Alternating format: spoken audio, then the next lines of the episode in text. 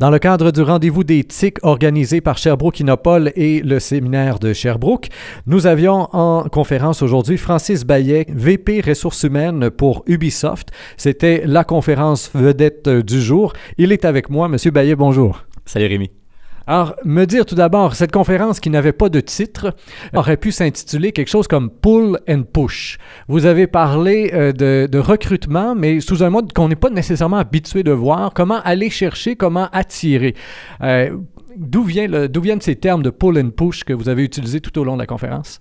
Ben, en fait, on s'inscrit dans la même démarche que le jeu. Alors moi, je viens d'une boîte de jeux, c'est ce que je connais le jeu. Alors nécessairement, je regarde ce que mes développeurs font et je me dis, ben là, ça fonctionne. Donc, pourquoi pas l'appliquer au domaine des ressources humaines? Donc, les stratégies de gestion de communauté, de bâti de communauté, mais ça fait longtemps qu'on passe à ça dans le jeu. Maintenant, comment est-ce que je peux appliquer ça aux ressources humaines? Donc, ça vient de là, c'est le même concept, mais c'est de s'assurer d'aller bâtir une communauté dans laquelle on peut aller piger, dans laquelle on peut aller parler avec des employés potentiels. Le marché du jeu est un marché qui est en constante évolution, qui a pris énormément d'ampleur, entre autres avec l'arrivée euh, des différents smartphones, les téléphones intelligents et euh, le monde du web lui-même. On est loin de la console. Est-ce que la console est appelée à disparaître? Non, non, non, non. La console va toujours exister. En tout cas, encore, on voit poindre à l'horizon les nouvelles consoles de nouvelle génération. Euh, donc, la console va être un élément fort de notre stratégie. Mais évidemment, euh, on ne peut pas se fermer les yeux et euh, faire fi de tout ce qui se passe au niveau des smartphones, au niveau du web, au niveau de la monétisation sur les jeux free-to-play. Donc, on s'inscrit dans une démarche d'évolution, euh, la business évolue et on veut être présent sur l'ensemble de ces plateformes-là. Vous avez dit euh, que les employés se transforment aussi. Non seulement le marché se transforme, mais les employés se transforment. Un petit vidéo qui a fait énormément réagir dans laquelle on voyait un bébé, euh, bon, de 8 mois, peut-être un an, je ne sais pas trop, mais qui s'amuse avec un iPhone. Oui, bien, je pense qu'il faut reconnaître ça dans notre domaine des ressources humaines. Il faut savoir qu'aujourd'hui, euh, on recrute un certain profil Hier, on en recrutait un autre et demain, on va recruter un autre profil. Donc, ce que vous avez vu, en fait, c'est peut-être de quoi aura l'air notre employé dans 15 ans. Ce sera quelqu'un qui aura déjà été exposé à du iPad ou à du iPhone à l'âge de 8 mois. Donc, euh, il faudra suivre l'évolution de ce profil-là et être capable de, de l'intéresser, être capable de l'attirer chez nous. Donc, d'où l'introduction chez nous des camps de base, des camps d'immersion pour être tout le temps proche de cette population-là et de cette communauté-là. Ne jamais perdre de vue que ça va évoluer. Donc, on va être les premiers, nos premières loges à les voir évoluer grâce aux différentes initiatives d'Ubisoft au niveau des camps de base, des camps d'immersion. On va parler justement les camps de base, les camps d'immersion, parce que c'est quelque chose de nouveau, un, et parce que ça s'est passé ici aussi à Sherbrooke. Il y a eu euh, des premières expériences en ce sens-là. Euh, j'ai été surpris quand vous avez parlé des camps de base et du nombre euh, de jeunes qui y ont participé, parce que je m'attendais à entendre comme 200-300 jeunes minimum. C'est Ubisoft, tout ce que vous nous disiez comme chiffre était tellement mirobolant, c'était tout le temps un coup de millions, puis de ci, puis de ça. On a réussi à réunir 45 jeunes. J'ai trouvé ça peu. Bien, en fait, quand tu regardes la stratégie, c'est qu'on veut faire moins, mais faire bien. Donc, quand tu veux ou quand tu as le, euh, le, devoir de développer de la relève, ben, tu ne veux pas nécessairement avoir 200 personnes dans la salle parce que tu ne seras pas capable de les suivre, tu ne seras pas capable euh, de faire du one-on-one. Ce ne sera pas possible.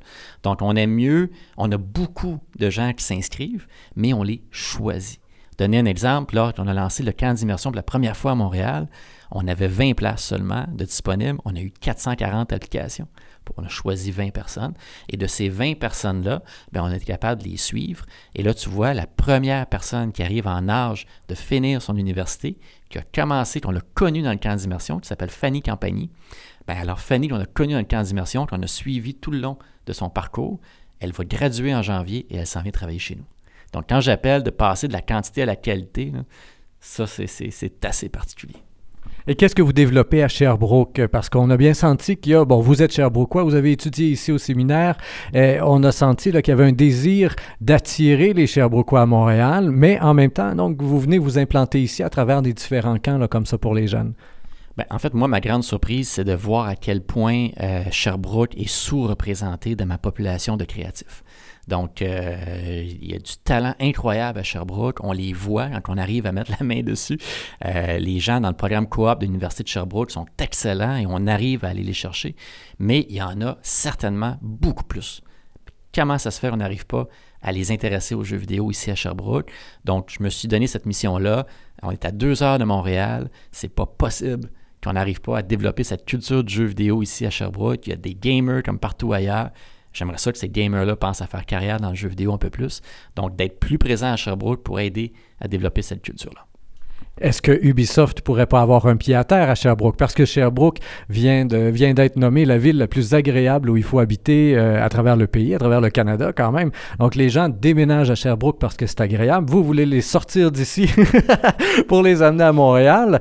Euh, pourquoi, si Ubisoft pressent qu'il y, a, euh, a ici un bon bassin de, de créateurs, pourquoi ne pas simplement se prendre un local et puis créer quelque chose d'intéressant? Puisqu'avec le web et avec les jeux, on, pourrait être à l'autre bout du monde et travailler ensemble pareil.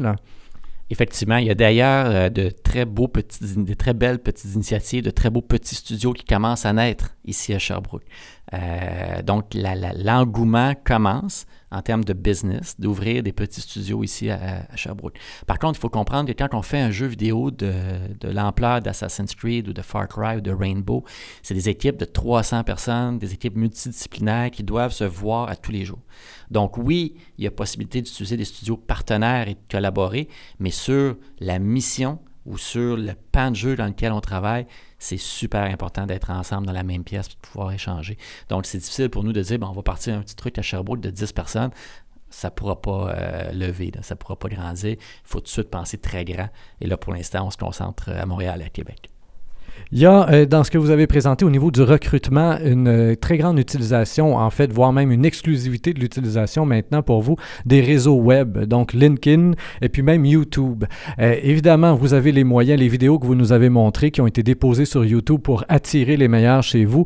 Juste le montage du vidéo a dû coûter une galette que la plupart des PME n'auraient même pas les moyens de se payer. Mais est-ce que vous pensez que même pour euh, les petites, moyennes entreprises, que ce soit dans le jeu vidéo ou ailleurs. Est-ce que YouTube devient un instrument de recrutement, qu'on travaille dans les boulons, qu'on travaille dans le jeu vidéo ou qu'on travaille dans quoi que ce soit? Bien, moi, je dirais oui. Euh, je pense entre autres à une initiative incroyable de Saint-Hubert.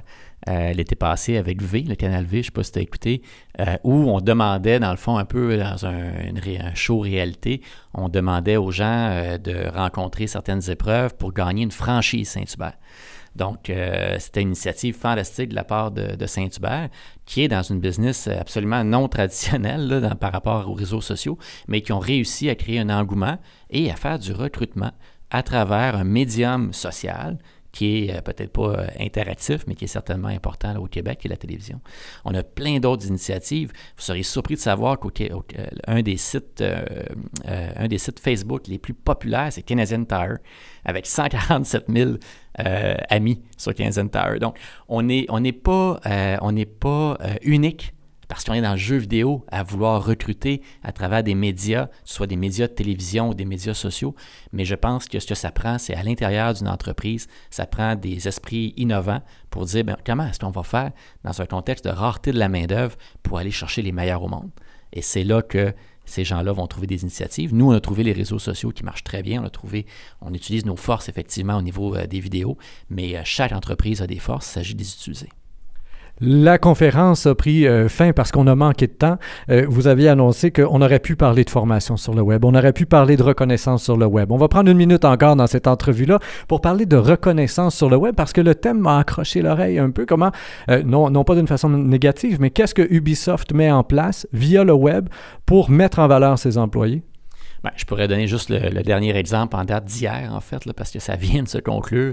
C'est que maintenant, vous avez les anniversaires de service. Tout le monde euh, souligne les anniversaires de service dans leurs entreprises, les 5 ans, les 10 ans, les 15 ans, les retraites.